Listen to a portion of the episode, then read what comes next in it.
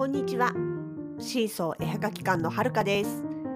このポッドキャストでは、私たちのものづくりな日々と、北海道暮らしのあれこれをお話ししています。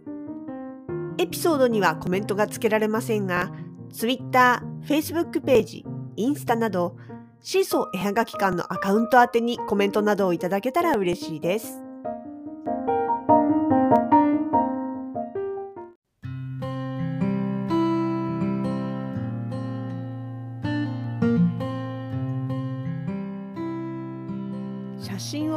見返しててそういえば今年ラベンダーの花取りに行かなかったなっていうことに気がつきましたそう確か8月の頭にねあのどこか取りに行こうかなってなった時にラベンダー目的の富良野エリアも候補には上がったんですけどねちょうど行こうとした日程がその辺りがあんまりお天気が良くなかったんですよ。で、その代わり、あの、道北のね、もう、あまあ、なんだ、富良野も道北の一部なんですけどね、あの、もうちょっと北の方の、えっと、北流とかね、あの、ひまわりの方が割とお天気が持ちそうだったので、結局そっちからルモイの方に抜けたんでね、ラベンダーには行かなかったんですよね。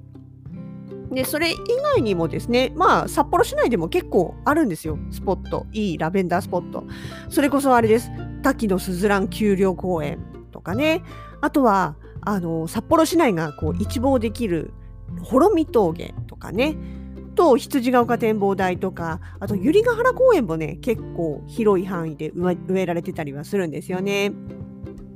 そうでもねあの私たちの家から一番こう手軽に行きやすい場所であの結構見事なところっていうのが実はうちのあの私たちのとこあのシーソー映画機関と同じ札幌市南区にある東海大学のキャンパスなんですよ。でここねあのラベンダーキャンバス in 札幌って言ってあの公開してるんですね。とは言ってもここもですよ。あの2021年と2020年の夏は一般公開はしておりません。もちろんご察しのとお察しの通り、えー、感染症拡大防止のためということでねあの部外者の方の、まあ、立ち入りは極力お断りということでそのキャンパスの公開もやってなかったんですけれども本当だったらねそういうのがなければあのー、校門入ってすぐ右手のところにですね結構広い面積でラベンダーがバーッと植えられてまして3種類ぐらいだったかな。まあ、ほん本当に本当に言うともうちょっと前は大きかったんで広かったんですけど校舎がなんかね移転とかなんだろう増築なのかな？ちょっと詳しくわからないんですけれども少し校舎があの増えた関係でラベンダー畑の面積も若干減ったような気がしますけど変わってないのかな？周りの建物があるからそう見えるだけかもしれないですがそうあのね本当はそうやって毎年一般の人にも公開しているラベンダーキャンパスっていうのをやってるんです。でなんで東海大札幌がねあのそういうことをやってるかっていうと実はこの東海大学札幌キャンパスのある札幌市南区南沢っていう地域は日本で一番最初にフランスからラベンダーの種が持ち込まれて本格的に栽培を始めた地区なんですって。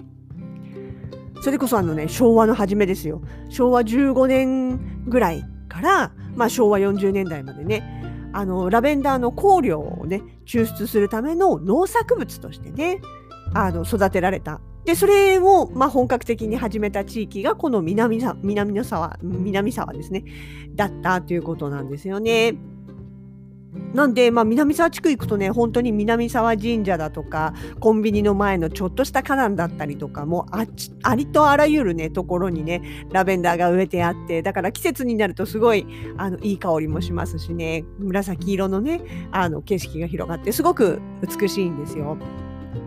で、まあ、その、ね、歴史を残そうということで、東海、あの、南沢地区がやっていて、まあ、それをこう、なんていうんですかね、あの、答える形といいますか、それでとあの同じ南沢地区にある東海大のキャンパスで、そうやって毎年ね、大切に育てて、一般にも公開してということをやってくれています。私たちもだから行きやすいし、駐車場もね、その時だけは一般開放されますんで、大体季節に1回、そうですね、7月の、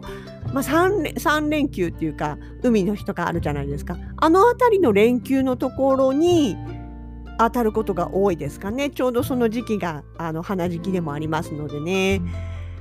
まあ、なんでそこはちょっとまあ、でも去年今年は行けてない、行きたくても入れないんでね、行ってないですけどもね。まあ、そうそうそうそ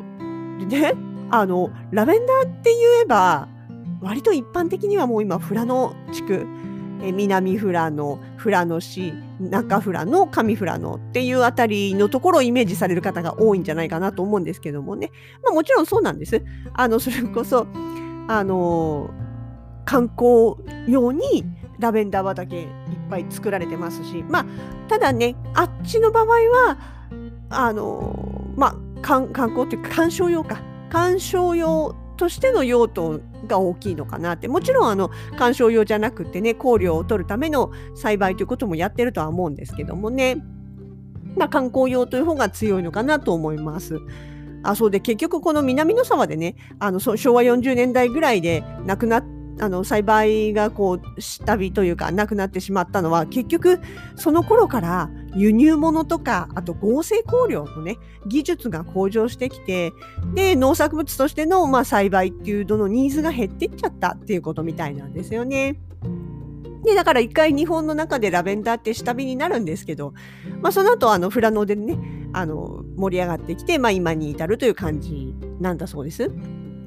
そう、香料っていうか、ラベンダーオイル私すごい好きなんですよ。あのハーブのねエッセンシャルオイルとか結構好きであの特にラベンダーオイルがね好きなんですよねもちろん香りもすごく好きですしあの癒される感じっていうかなんかねあの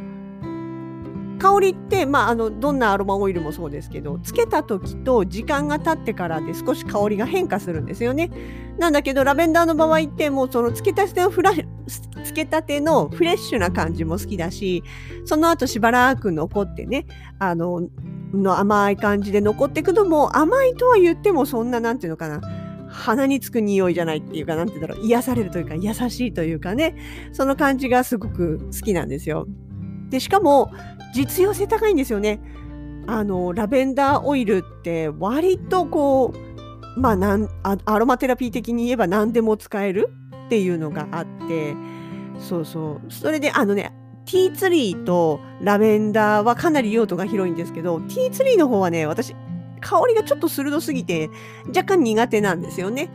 なので、まあそういう意味でも、やっぱりラベンダーが一番自分的にはしっくりくる感じでね、いつも常備してます。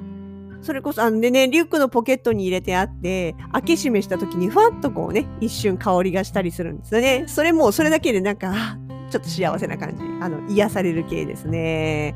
安眠とかにもいいんですよ。あと虫除けとかね。と、あの、鎮痛剤的な役割も働してて。で、そう、だから、香り以外で私がよく使うのは、口内炎です。で本来ね、これ原液は作用強すぎるんで、あのそのままこう口に入れたり肌につけたりしてはいけませんっていうものなんですけどもね、まあちょっと口内炎の時は、あの、綿棒とかの先にちょこっとだけつけて、ちょんちょんってやっちゃいますけども、あの下の横とかあと歯茎とかこうあのいわゆる本当に口の中にプチッとできちゃったりとかあと噛んで怪我したりとかねした時なんかはあのそれつけてあげると痛みも和らぎますしあと香りでねちょっと気持ちが落ち着くっていうか神経がこうピリピリとした神経がこう少し落ち着くっていうのもありますしね。そう喉痛い時にもいいんですけどあれうがいに使うのもねちょっと容量間違えるとね逆に荒れるんですよ。あの殺菌しすぎっていうかそう殺菌作用あるんでね殺菌抗菌作用もあるんだけどもまあねほんと容量用法守ってじゃないけどちょっとでもやりすぎたりその痛いからって言って連日使ったりするようなことするとねかえって喉荒れるんでねあのそこは本当注意した方がいいと思いますって何の話だ。そうでもね、本当あの、口内炎とかに関してはね、痛みが減ったのと、あと症状がやっぱ軽くなるのが早いんで、手放せないんですよね、ラベンダーね。そう、そんなラベンダーの香りに包まれて暮らしております。違うか。あの本当でもね、今年ね、ちょっとそういえば取りに行かなかったなっていうのがあって、まあ来年はね、また行けたらいいかなとは思いますけどね。あのちょっとね、写真をこう夏の写真と思って見てたらそれを思い出したんですが、あ北海道はもう夏なんてどこへやらでございますよ。確かに日中こそ少しね、暑くなったりもしますけども、完全に風が変わってます。秋です。ひんやりです。ラベンダーどころから完全どころかね、完全に秋ですね。ええー、だってもうあれですよ。8月も残り1週間ですよ。ね。9月以降どうなるんだろう。なんかちょっといろいろ不安もありますが、まあ、その時になるようにしかならない。と思っております。